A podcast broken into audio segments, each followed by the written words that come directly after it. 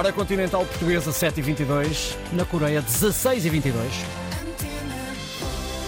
E é para lá que vamos no fuso hoje, Frederico. Vamos quase até o outro lado do mundo, uma impressionante distância de 9 horas está o escritor José Luís Peixoto. Junta-se agora em direto à Antena 1 a partir da capital da Coreia do Sul. Bom dia ou boa tarde por aí em Seul. Um dos temas que mais tem marcado a atualidade, José Luís Peixoto, são os constantes protestos que têm acontecido aí em frente à Câmara Municipal. Uh, olá, muito bom dia aí em Portugal.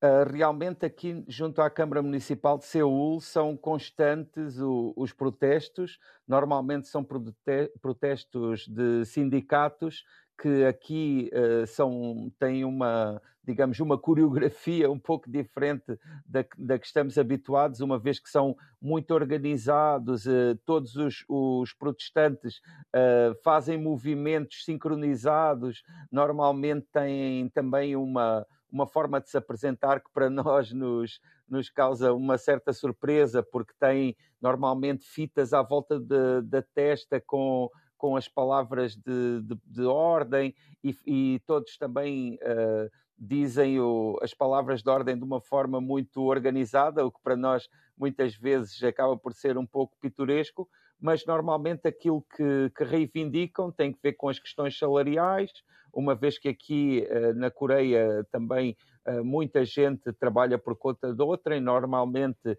nas grandes empresas coreanas, é? muitas delas uh, multinacionais, uh, e depois também há, há alguns que, que, são protestos de outra ordem. Por exemplo, uh, está aqui em permanência uma chamada de atenção e que levanta várias questões acerca de, de um momento muito trágico que aconteceu faz sensivelmente agora um ano, que foi uh, um esmagamento coletivo de pessoas face a uma multidão uh, pronto, desgovernada no, no, no Halloween uhum. do ano passado, no qual morreram mais de, de 100 jovens. Exatamente, demos notícia disso há um ano. Há também por esta altura aí, eh, José Luís Peixoto, uma situação de trânsito quase caótica em Seul. A que é que se deve esse hum, tráfego automóvel tão intenso?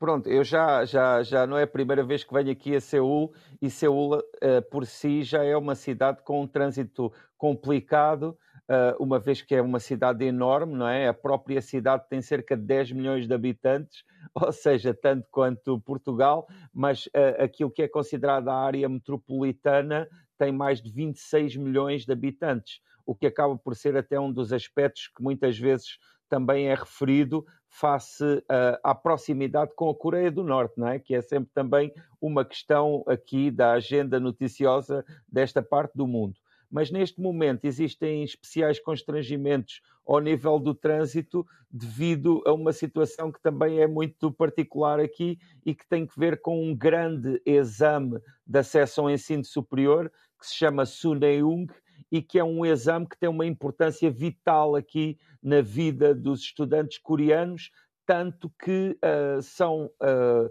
marcados diversos condicionamentos de trânsito, não só na cidade de Seul, mas em todo o país, para que haja um fácil acesso dos estudantes aos lugares onde se realizam as provas e assim não, não chegarem atrasados, uhum. porque isso aí é um, um momento que todo o país reconhece como muito importante. Muito importante. Só para concluir muito rapidamente, já Luís Peixoto, queria também perceber o que é que o leva aí à Coreia do Sul. Foi em trabalho em lazer ou ambas as coisas?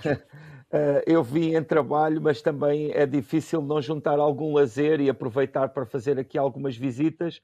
Ainda assim, eu vim apresentar um livro meu que foi publicado aqui em coreano. Curiosamente, foi o meu primeiro livro, que já publiquei em Portugal há mais de 20 anos, mas que agora saiu aqui pela primeira vez numa tradução coreana. E acabei por participar aqui também numa, numa conversa na, numa universidade de estudos estrangeiros acerca da Coreia do Norte, que é um tema que também me diz muito, uma vez que em 2012 escrevi um livro sobre esse tema.